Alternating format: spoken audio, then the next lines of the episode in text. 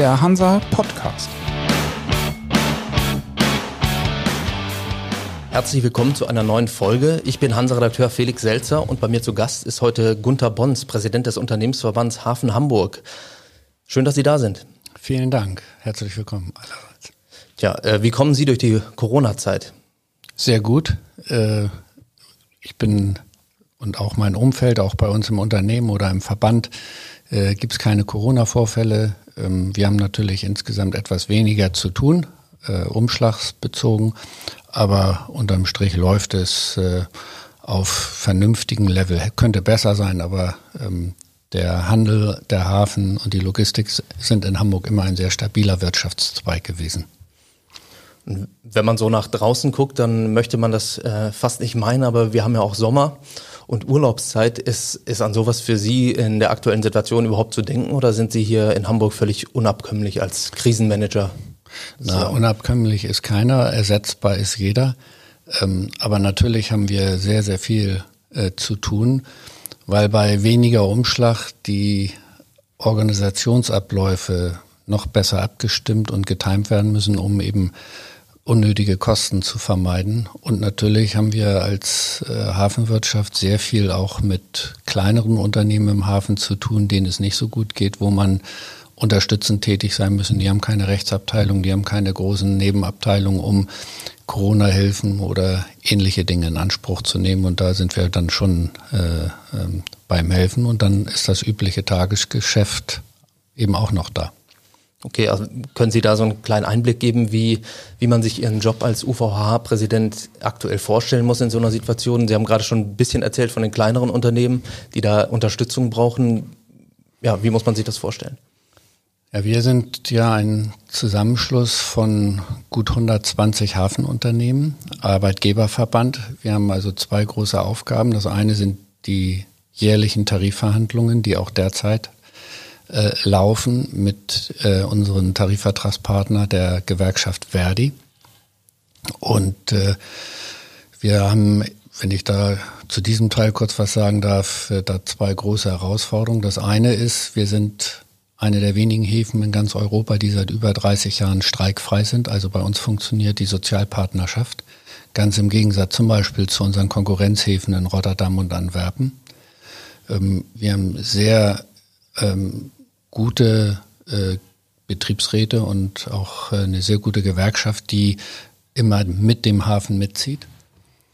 Andererseits haben wir allerdings auch in Hamburg das höchste Kostenniveau. Also sowohl was Lohn- und Lohnnebenkosten, aber auch was staatliche Themen angeht. Da komme ich gleich im zweiten Teil zu.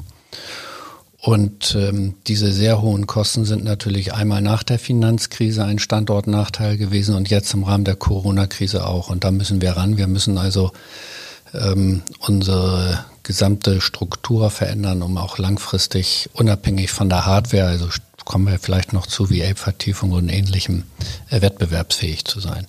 Der zweite große teure Kostenblock, das sind die staatlichen Kosten und das ist der zweite große Aufgabenbereich, den wir haben, nämlich zu versuchen, ähm, gegenüber der Politik, mit der Politik äh, deutlich zu machen, wo der Schuh drückt, um hier wettbewerbsfähige Standortbedingungen zu bekommen. Und das vielleicht nur ein Beispiel. Die Unternehmen im Hafen sind ja nicht Eigentümer ihrer Flächen, sondern nur Mieter. Das ist in anderen Häfen auch so. Das hat sich historisch in Europa so herausgebildet, weil der Staat letztlich die Herrschaft über diese Grundstücke haben will und auch haben soll, damit bei notwendigen Anpassungen das Eigentum nicht als Blockade dagegen stehen kann. Das ist auch in Ordnung. Wenn wir aber nur Mieter sind, nur in Anführungsstrichen, ähm, dann muss man natürlich A, Sicherheit haben, dass wenn ein Vertrag ausläuft, er auch verlängert wird, weil man sonst nicht investiert. Und das Zweite sind die Mietzinsen, also die Höhe der Mieten. Und da hat Hamburg in der Wettbewerbsregion die bei weitem höchsten Mieten bei weitem. Die sind teilweise über 500 Prozent höher als in Wettbewerbshäfen und das sind Millionen Unterschiede pro Jahr. Dagegen können wir nicht anverdienen oder nicht gegen anarbeiten. Da muss was passieren und da sind wir jetzt seit Jahren im Austausch mit dem Senat und Hamburg Port Authority. Das ist ein zweites großes Feld. Wie kommt das, äh, wie kommt das voran? Also steht Offen gestanden steht sehr, sehr schwerfällig, äh, weil die Hamburg Port Authority insgesamt eine sehr schwerfällige, um es vorsichtig auszudrücken, Einrichtung ist. Ähm, sie ist äh, auf der Hafenwirtschaftsseite, also bei vielen Unternehmen, die ähm, sind auch vorsichtig ausgedrückt, äh, nicht gerade amused über den Umgangsstil der HPA. Das kann man an Beispielen deutlich machen. Wenn Sie, nehmen Sie ein Beispiel als Mieter einer Wohnung und äh, dann wollen Sie, was weiß ich, Ihren Vermieter fragen, ob Sie eine neue Küche einbauen dürfen. Und dann kommt der Mieter, Vermieter zu Ihnen und sagt, ja, die, der Einbau der Küche stimme ich zu, aber nur gegen A Mieterhöhung und B, wir wollen mal gleich ein paar andere Klauseln im Mietvertrag äh, machen, die für mich besser sind, also für mich als Vermieter. Wenn Sie so miteinander umgehen, dann ist das Vertrauensverhältnis zwischen Mieter und Vermieter nicht das Beste. Und das passiert leider derzeit seit längerem und seit mehreren Jahren im Hafen, dass die HPA versucht, die sogenannten allgemeinen Chef Geschäftsbedingungen im Nachgang bei Vertragsverlängerung zu ändern und eben an der Mietschraube zu drehen. Und das ist auf lange, lange Sicht für einen Hafen nicht das beste Geschäftsmodell. Okay, ähm, auf das ähm, den Themenbereich ähm, kommen wir gleich nochmal zu sprechen. Nochmal ähm, kurz ein bisschen zurück zum Thema Corona. Ähm, da gab es ja auch für die Hamburger Hafenwirtschaft einen sogenannten Schutzschirm, der aufgespannt wurde von der Stadt. Ähm, ähm, Stundung von Mieten, Rabatte für besonders, äh, besonders umweltfreundliche Schiffe zum Beispiel. Da gab es aber auch schon Kritik von Ihnen dazu. Ähm, in der ersten Phase der, des sogenannten Corona-Rettungspakets war der Hafen, also die Hafenunternehmen, haben überhaupt gar keine Hilfe bekommen. Ähm, den Rädern äh, denen wurden Rabatte gewährt, also Erlass von Hafengeldern. Wenn ein Schiff in einen Hafen hineinfährt, muss es eine Hafengebühr zahlen. Als quasi Entschädigung oder Entgelt dafür, dass die Lotsen da sind, der Oberhafenkapitän da ist, also das ganze Verkehrswesen funktioniert. Aber das hat nichts mit Hafenunternehmen zu tun, das ist ein Verhältnis zwischen Rädern und der Port Authority. Wir als Umschlagsunternehmen haben davon nichts. Unsere Kunden, die uns durch die Monopolisierung auf der Wasserseite sehr stark wirtschaftlich unter Druck setzen, die haben Rabatte bekommen durch die HPA, durch die Ermäßigung der Hafengelder, wir nicht. Dann hat man Mieten gestundet, aber das äh, hat man wenig bis kein Unternehmen in Anspruch genommen, weil das muss ja so oder so gezahlt werden. Wir haben dann in der zweiten Phase mit äh, dem Senator gesprochen und gesagt, also es muss zumindest eine Nullrunde man muss sich vorstellen, dass in der Corona-Zeit die HPA die Mieten nochmal erhöhen wollte. Das äh, muss man sich nochmal auf der Zunge zergehen lassen. Überall war von äh, Hilfe, Mietsenkung, Kostensenkung, Erlass die Rede. Nur im Hafen wollte die HPA in der Corona-Zeit die Mieten noch erhöhen. Das muss man sich wirklich auf der Zunge zergehen lassen. Das äh, ist Faktum. Und dann haben wir durch, ich sage ganz offen, durch viele Gespräche und auch einen bestimmten Druck ist erreicht, dass wenigstens die Mieterhöhung, die für dieses Jahr vorgesehen ist, von der HPA ausgesetzt wird und erst im nächsten Jahr nachgeholt wird. Das ist die Hilfe, die wir von Hamburg bekommen haben. Also eine Verzögerung der Mieterhöhung. That's all. Und ähm, was wären Ihre ganz konkreten Vorschläge? Ähm, also was würden die Unternehmen jetzt denn brauchen im Hafen genau? Wir fordern keine Mietsenkung. Ähm, unsere Forderung ist, dass wir für die nächsten fünf Jahre eine Nullrunde haben, damit die Unternehmen über einen mittelfristigen Zeitraum verlässlich planen können. Denn die Schiffe werden größer, wir müssen ins Equipment investieren und wenn dann die Mieten noch wiederum erhöht werden, dann geht irgendwann auch dem Mittelstandsunternehmen die Luft aus. Also das ist das eine. Nur in Anführungsstriche eine Nullrunde für fünf Jahre. Ähm, da sind wir sehr hanseatisch zurückhaltend. Und trotzdem verhandeln wir darüber jetzt seit über einem Jahr mit der HPA. Und das Zweite ist, dass wir bei den bisher allgemeingültigen Geschäftsbedingungen, was die Mietverträge angeht, bleiben ähm, und dort nicht äh, zum Nachteil der Unternehmen die HPA versucht, was zu verändern. Diese bescheidenen Forderungen haben wir, was in anderen Häfen gang und gäbe ist, dass das erfüllt wird. In Hamburg ist das sehr schwierig. ähm, andere Häfen. Ähm, Sie sind auch äh, Präsident von FEPORT, dem ähm, Verband der privaten Hafenbetreiber in Europa. Wie zufrieden sind denn die Kollegen mit Ihren Regierungen, die jetzt gerade in der Krise? Was, was kriegen Sie da für Andere Feedback? Regierungen in anderen äh, Mitgliedstaaten und Regionen äh, agieren ganz anders als die Hamburg Port Authority. Sehr viel flexibler, sehr viel kundenorientierter und eben auch damit wettbewerbsfähiger. Ich kann Ihnen das an zwei, drei Beispielen deutlich machen. Nehmen Sie den Hafen von Antwerpen. Äh, da ist natürlich die Miete eine viel niedrigere. Da wird nicht im Nachgang, wenn man einen Mietvertrag verlängern will, an den Grundlagen des Vertrages gerüttelt seitens der Port Authority, so anders in Hamburg. Ähm, da ist mehr ein Miteinander und da hat die Port Authority auch mehr Bewusstsein für die geschäftlichen Notwendigkeiten der Mieter, also der Hafenunternehmen. Nehmen Sie äh, Rotterdam. Ähm, dort ist der Hafen nationales Interesse. Und Sie können davon ausgehen, dass äh, wenn Hafenunternehmen sagen, hier ist eine rote Linie, dass die Politik das dort nicht überschreitet, anders in Hamburg. Nehmen Sie Häfen wie Valencia in Spanien, ähm, wo natürlich im Rahmen von Corona Mietsenkungen stattgefunden haben. Ähm, also Sie können durch ganz Europa durchgehen. So etwas wie in Hamburg finden Sie kaum, um nicht zu sagen gar nicht. Das liegt daran, dass äh, der Hamburger Hafen nicht im nationalen Interesse äh, in Deutschland ist oder worauf führen Sie das zurück? Das, wir führen das darauf zurück, dass ähm, die Hamburg Port Authority nicht eng genug von der politischen Führung kontrolliert und gesteuert wird und man unter Schwarz-Grün damals einen fatalen politischen Schulterschluss getroffen hat, der dahin ging, dass die HPA gesagt hat, wir brauchen kein staatliches Geld, also aus dem Haushalt, das dürft ihr für andere Dinge nehmen.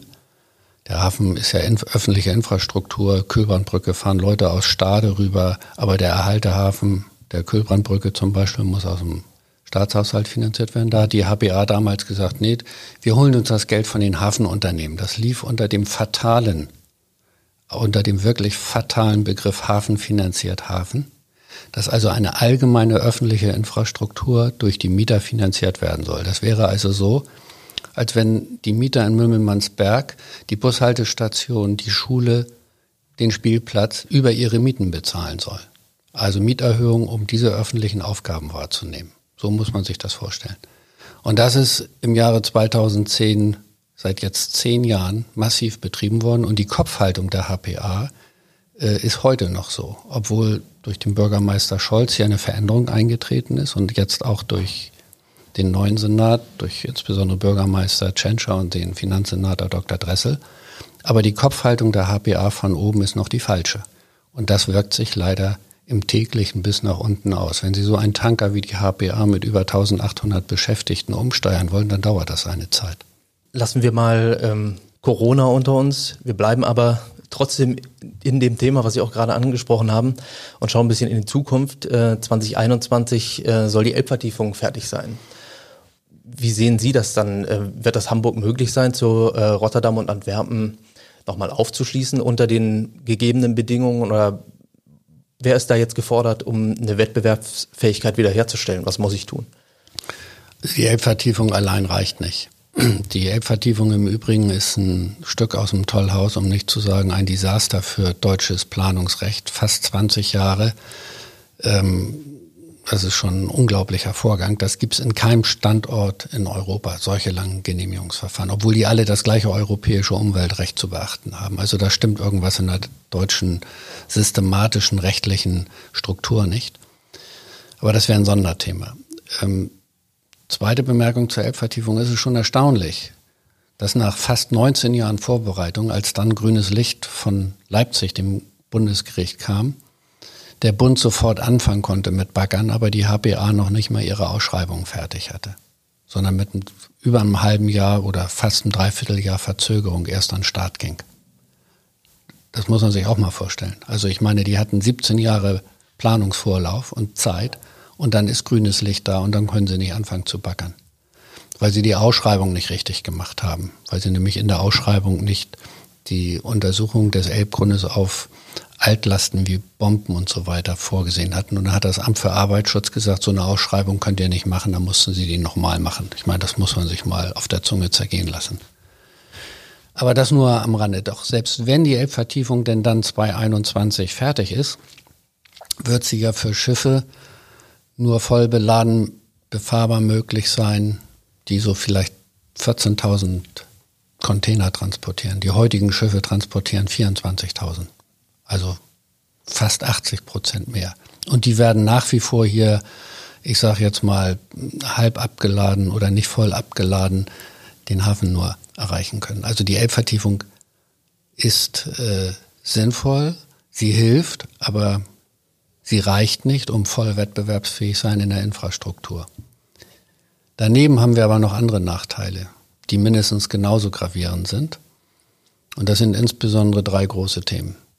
Das eine ist ein etwas technisches Thema, das liegt auf Bundesebene, das ist das Thema Einfuhrumsatzsteuer. Um das dem Hörer vielleicht kurz deutlich zu machen, wenn eine Ware aus Übersee nach Europa kommt, dann fällt dann ein Zoll drauf.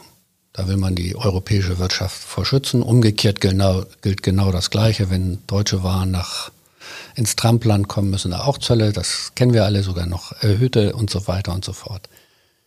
Die Zollschuld, also der, die Zahlung der, des Zolls tritt in dem Moment in Deutschland ein, wo die Ware die Kaikante berührt. Und Zollschuldner ist der Spediteur. Also der Kühne und Nagel zum Beispiel. Wenn Sie über Rotterdam oder über Antwerpen importieren, dann fällt die Zollschuld erst an, wenn die Ware beim Endkunden, also die Stoßstange für die Produktion eines Daimler in Stuttgart, wenn die erst in Sindelfingen ist, einen Monat später.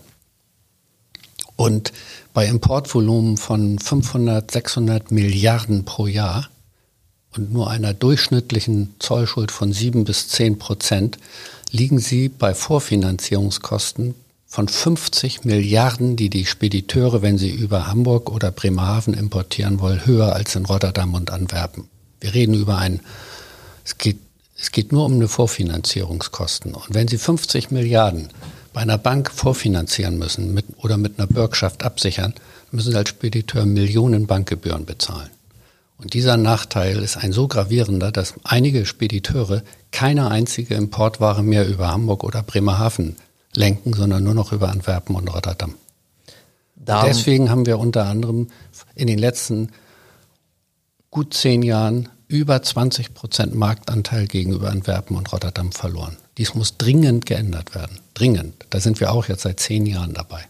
Dahingehend gab es aber ja schon eine, eine Änderung oder ein Änderungsversprechen auf äh, Bundesebene. Zumindest ja. ähm, teilweise. Ich glaube, Sie sind damit auch nicht ganz zufrieden, aber zumindest die Zahlungsziele äh, für die ja, Einfuhrumsatzsteuer. Man hat, es bedurfte der Corona-Krise muss man sich auch nochmal wieder vorstellen. Es bedurfte einer Krise wie Corona, dass die Bundesregierung und der Bundesrat endlich eine 50 Prozent der notwendigen Reformen vorgenommen haben, dass nämlich die Zollschuld zwar entsteht, wenn die Ware auf der Kaikante ist, aber sie erst am übernächsten Monat gezahlt werden muss. Also man hat eine gewisse Zahlungsaufschub bekommen, aber das Grundproblem ist nicht beseitigt. Das, da muss noch ein zweiter Reformschritt erfolgen, aber der ehemalige Hamburger Bürgermeister und jetzige Finanzminister Scholz, der hat sich dafür immerhin für diese halbe Reform, die auch hoch umstritten war, auf Bundesebene für eingesetzt, wo ich glaube, den, die Spediteure und wir ihm auch Dank sagen müssen. Und das ist schon was, ähm, womit Sie ein bisschen zufrieden sind, ja. was auch Umschlag nach Hamburg jetzt tatsächlich zurückbringen Das wird könnte, ab oder? Januar nächsten Jahres. Ähm, äh, das wird ab, nächsten, ab Januar nächsten Jahres eingeführt und das wird unsere Wettbewerbsposition gegenüber den beiden Hauptkonkurrenten Antwerpen und Rotterdam verbessern. Aber es gibt noch ein weiteres gravierendes Problem. Und ähm, das hat uns, äh, und ich sage das frank und frei hier, für mich rechtlich in rechtswidriger Weise die Generaldirektion Wettbewerb äh, in Europa durchgedrückt. Und zwar hat äh, nicht nur die jetzige Wettbewerbskommissarin, sondern auch ihre beiden Vorgänger im Generaldirektion Wettbewerb, die haben es ermöglicht, dass die sogenannte Tonnagesteuer ähm, äh, auf reedereieigene Terminals ausgedehnt werden darf. Dazu auch vielleicht eine kurze Erläuterung. Die Tonnagesteuer ist 1996 eingeführt worden, damit die Räder, die europäischen Räder, im Wettbewerb mit ihren asiatischen Konkurrenten steuerlich nicht so hohe Steuern wie normalen Unternehmen in Europa zahlen muss. Die Steuerlast eines Unternehmens in Deutschland liegt so bei 30 bis 35 Prozent. In Holland bei 25 Prozent.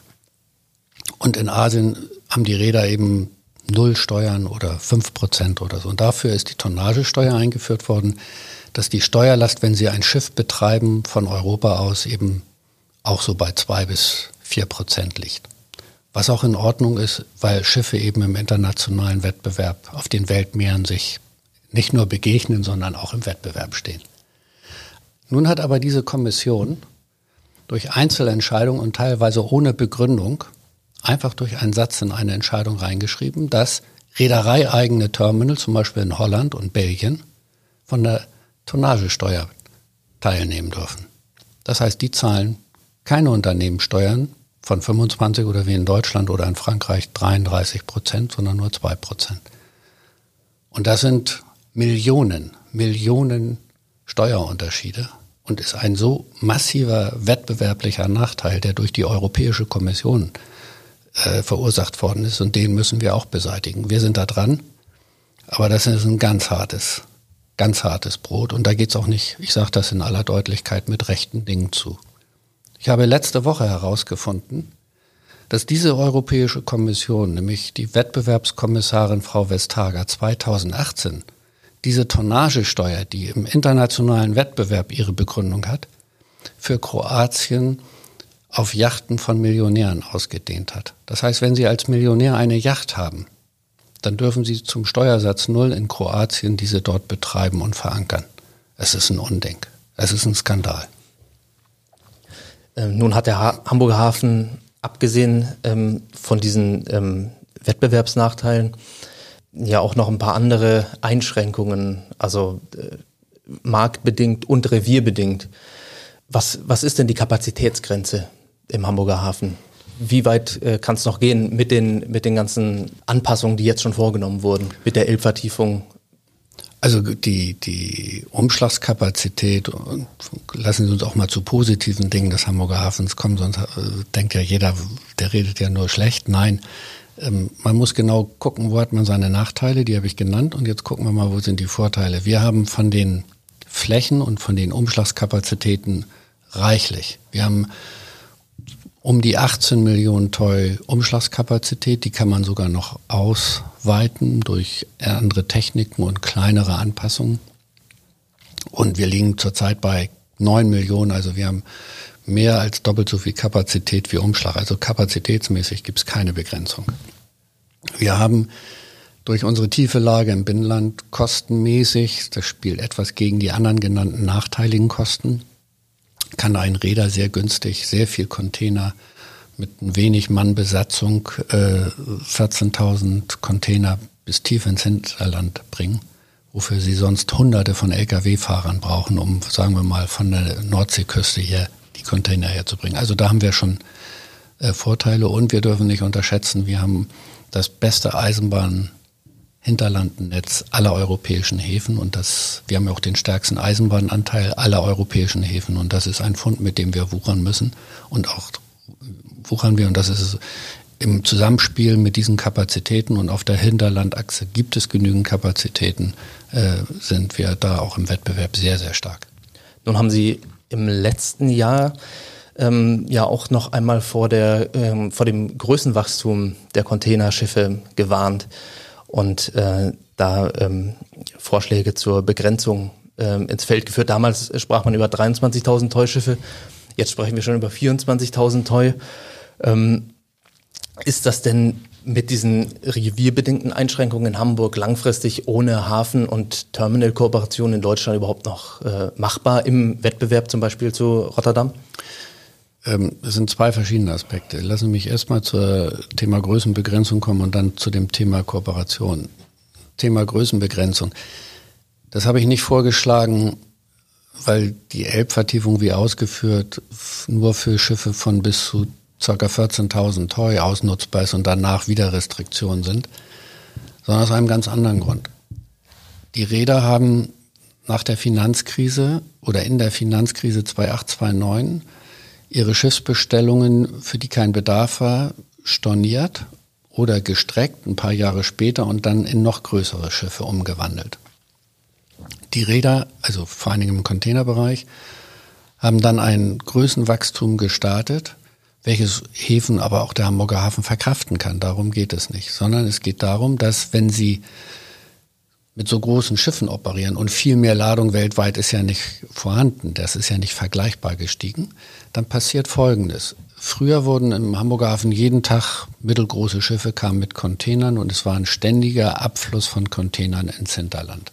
Heute haben wir vielleicht mal drei Tage nichts zu tun und dann haben wir vier Tage, wo wir nicht wissen, wo, wie wir der Menge von Container Herr werden sollen. Also dieser, ich sage immer Ketchup-Effekt. Wenn Sie eine Ketchup-Flasche öffnen, kommt nichts raus. Dann schütteln sie, dann kommt immer noch nichts raus und plötzlich ist das ganze Hemd rot. Also es ist kein ständiger äh, Fluss. Und das wirkt sich insbesondere im Hinterland aus. Die Staus am Montag beim Elbtunnel, die kommen ja nicht nur vom Berufsverkehr, die kommen, weil am Wochenende diese Riesenschiffe entladen werden und dann kommen Tausende von Lkw äh, bringen äh, in die nahen Verteilungszentren die Container. Und diese Peaks, diese Spitzen werden mit großen Schiffen mehr. Das heißt, auf der gesamten Transportkette werden vielleicht fünf Prozent Effizienzgewinne auf der Wasserseite durch die großen Schiffe verursacht, aber der Steuerzahler soll Hunderte von Milliarden in den Ausbau der Hinterlandinfrastruktur investieren, um diese Mengen in der Peakzeit abzuwickeln. Das ist unvernünftig. Daher kam meine Idee, Schiffsgrößenbegrenzung, um, den, um die Logistikkette insgesamt effizienter und kostengünstiger zu machen und nicht nur einem Teilnehmer wirtschaftliche Vorteile zu generieren. Da gab es auch eine Chance. Man hätte es im April diesen Jahres machen können auf europäischer Ebene. Da stand nämlich die Verlängerung der Ausnahmegenehmigung nach dem Kartellrecht an. Diese Allianzen, die Räder müssen ihren Zusammenschluss kartellrechtlich von der Kommission bewilligen lassen. Da gab es eine Ausnahmevorschrift. Die unterfallen also nicht mehr dem normalen europäischen Kontellrecht. Und im Rahmen der Verlängerung dieser Ausnahmevorschrift hätte man das als Auflage machen können. Aber die aus Dänemark stammende Wettbewerbskommissarin, die ja jetzt auch mit ihrem Vorgehen gegenüber Apple vom Europäischen Gerichtshof gescheitert ist, die hat das nicht gewollt und die Kommission hatte wahrscheinlich nicht die Kraft dagegen zu agieren und nun haben wir den, dass, dass wir erstmal vier weitere Jahre mit dem Zustand eines Größenwachstums äh, zu kämpfen haben. Der zweite Punkt, das Thema Kooperation. Ähm, es gibt ja in, äh, auf der deutschen Küstenseite gibt es ja schon seit langem eine Kooperation, nämlich die Firma Eurogate ist in allen drei seehafentiefen Standorten in Deutschland vertreten. Wilhelmshaven, Bremerhaven, Hamburg, Eurogate. Und ähm, die Port Authorities in, diesen, in dieser norddeutschen Küstenregion, also ich weiß von Bremen Ports und Niedersachsen Ports, die kooperieren. Die Hamburg Port Authority scheint lieber mit Antwerpen und Rotterdam zu kooperieren als mit ihren norddeutschen Counterparts. Halte ich für nicht so optimal, aber das nur als Randbemerkung. Jetzt gibt es ja die aktuellen Gespräche zwischen äh, den beiden Hamburger Terminalbetreibern. Und wenn Sie diese großen Schiffe haben und in jedem Terminal nur eine begrenzte Strecke von Keimauern macht es eigentlich Sinn, um allen Schiffen optimiert Keimauerliegeflächen zu geben, dass man sagt, das stimmen wir untereinander ab. Und dann führt kein Weg an einer Kooperation zusammen. Warum sollen Unternehmen im Hafen nicht genauso kooperieren wie die großen drei Gorillas auf der Wasserseite weltweit? Und das ja nur in diesem kleinen, überschaubaren Bereich der norddeutschen Küstenregion ähm, viel Container, über die wir jetzt gesprochen haben. Ähm, was gibt es denn abseits vom Containerumschlag im Hamburger Hafen noch für Entwicklungsmöglichkeiten? Stichwort auch mit Blick in die etwas fernere Zukunft Wasserstoff. Na, äh, bevor wir zu dem kommen, wir haben, wir sind sehr stark zum Beispiel im Futter- und Lebensmittelbereich, Getreide. Das sind wir einer der ganz großen Häfen in, in Europa äh, riesen Umschlagsvolumen. Und bei der weltweiten Bevölkerungsentwicklung und selbst China ist nicht mehr autark in der Nahrungsmittelversorgung seit mehreren Jahren, denken Sie an Indien, wird die starke äh, Produktion von Grundnahrungsmitteln in Europa dazu führen, dass wir auch immer stärker exportieren. Und da ist Hamburg ein ganz starker Hafen. Das äh, wird immer so nicht so, steht nicht so im Fokus, aber da sind wir sehr stark. Und wir sind natürlich im Spezialladungsgeschäft stark. Also alles, was, wenn Sie eine Eisenbahnlok oder so, die kriegen Sie nicht in Container, wenn die transportiert werden soll. Da gehören wir auch in Europa zu den besten und größten oder stärksten Häfen. Was nach vorne gerichtet die Zukunft angeht, wir als Hafenwirtschaft haben seit Jahren gefordert, den Fokus auf Wasserstoff zu legen weil Schiffe, Lkw, da machen Batterien keinen Sinn. Da ist die Batterie dann schwerer als der Lkw. Also brauchen sie eine andere grüne, wir reden nur über grünen Wasserstoff, also den Wasserstoff, der über Windenergie oder Sonnenenergie hergestellt ist. Nicht umwandeln von Gas in Wasserstoff oder von Erdöl in Wasserstoff, das macht keinen Sinn. Aber diese alte Technik Wasserstoff, die ja noch schon vor dem Kriege entwickelt worden ist, die ist aus unserer Sicht sinnvoll. Nur, wenn wir hier in Hamburg nicht abgehängt werden wollen, dann brauchen wir auch eine entsprechende Rechtsvorschriften. Äh, was sind die Lagervoraussetzungen? Welche Sicherheitsstandards müssen erfüllt werden? Was ist beim Umschlag von Wasserstoff, beim Betanken von Wasserstoff von Schiffen? Was ist dabei? Was sind die Sicherheitsvorschriften? Solche gibt es in Kanada, die gibt es mittlerweile in Antwerpen, die gibt es mittlerweile in Brunsbüttel, also Schleswig-Holstein. In fast allen unseren Konkurrenten Konkurrenzhäfen gibt es diese Vorschriften, nur noch nicht in Hamburg. Und zuständig dafür ist die HPA und die Hamburger Umweltbehörde, die am meisten von Modernität reden, aber wenigstens dafür tun. Das heißt, ein weiteres Zukunftsthema auf, äh, auf Ihrer Agenda. Jawohl, das muss dringend angepackt werden, denn wenn Sie hier Wasserstoff verwenden wollen, das ist ähnlich wie bei der Ladesäule für E-Mobilität, dann brauchen die Kapitäne der Schiffe die Sicherheit, wenn sie nicht mehr genug Wasserstoff an Bord haben, dass sie hier tanken können. Und wenn ich hier keine Vorschrift habe, und da investiert ja auch keiner in so. Und jetzt soll das Ganze in Brunsbüttel oder in Stade, so steht es ja auch in der Koalitionsvereinbarung drin, sein. Aber gehen Sie mal nicht davon aus, dass wenn ein Schiff hier Wasserstoff braucht, dann in Stade anruft und sagt, schickt mal ein Tankboot her, damit ich hier Wasserstoff kriege. Das wird nicht passieren. Dann kommen die gar nicht. Und zwar nach Hamburg. Das war jetzt der Blick in die etwas fernere Zukunft. Äh, zum Abschluss äh, noch einmal zur näheren. Ähm, was wünschen Sie sich als UVHH-Präsident für den Schluss des Jahres 2020? Ein halbes Jahr, etwas weniger haben wir noch. Was soll ja, in noch erster Linie, dass die Hörer und vor allen Dingen unsere Mitarbeiter gesund bleiben, wir keine weitere zweite Corona-Welle kriegen und die Wirtschaft einigermaßen Stabilität wieder Fuß fasst und hoffentlich unsere ähm, europäischen Kollegen und auch in der Welt ein bisschen so vernünftig miteinander umgehen, wie es die Bundesregierung in dieser Corona-Krise, glaube ich, vorgemacht hat. Das ist insgesamt sehr gut gemanagt worden, in Deutschland jedenfalls. Und hoffentlich bleiben wir vernünftig und äh, äh, werden jetzt nicht zu ungeduldig. An dieser Stelle sage ich Danke, schön, dass Sie da waren.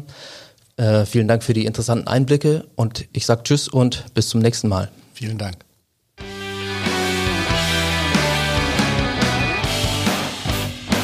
Das war für Sie der Hansa Podcast. Jetzt abonnieren und keine Folge verpassen. Alle News und Hintergründe aus der maritimen Welt aktuell auf hansa-online.de und monatlich im Hansa Magazin.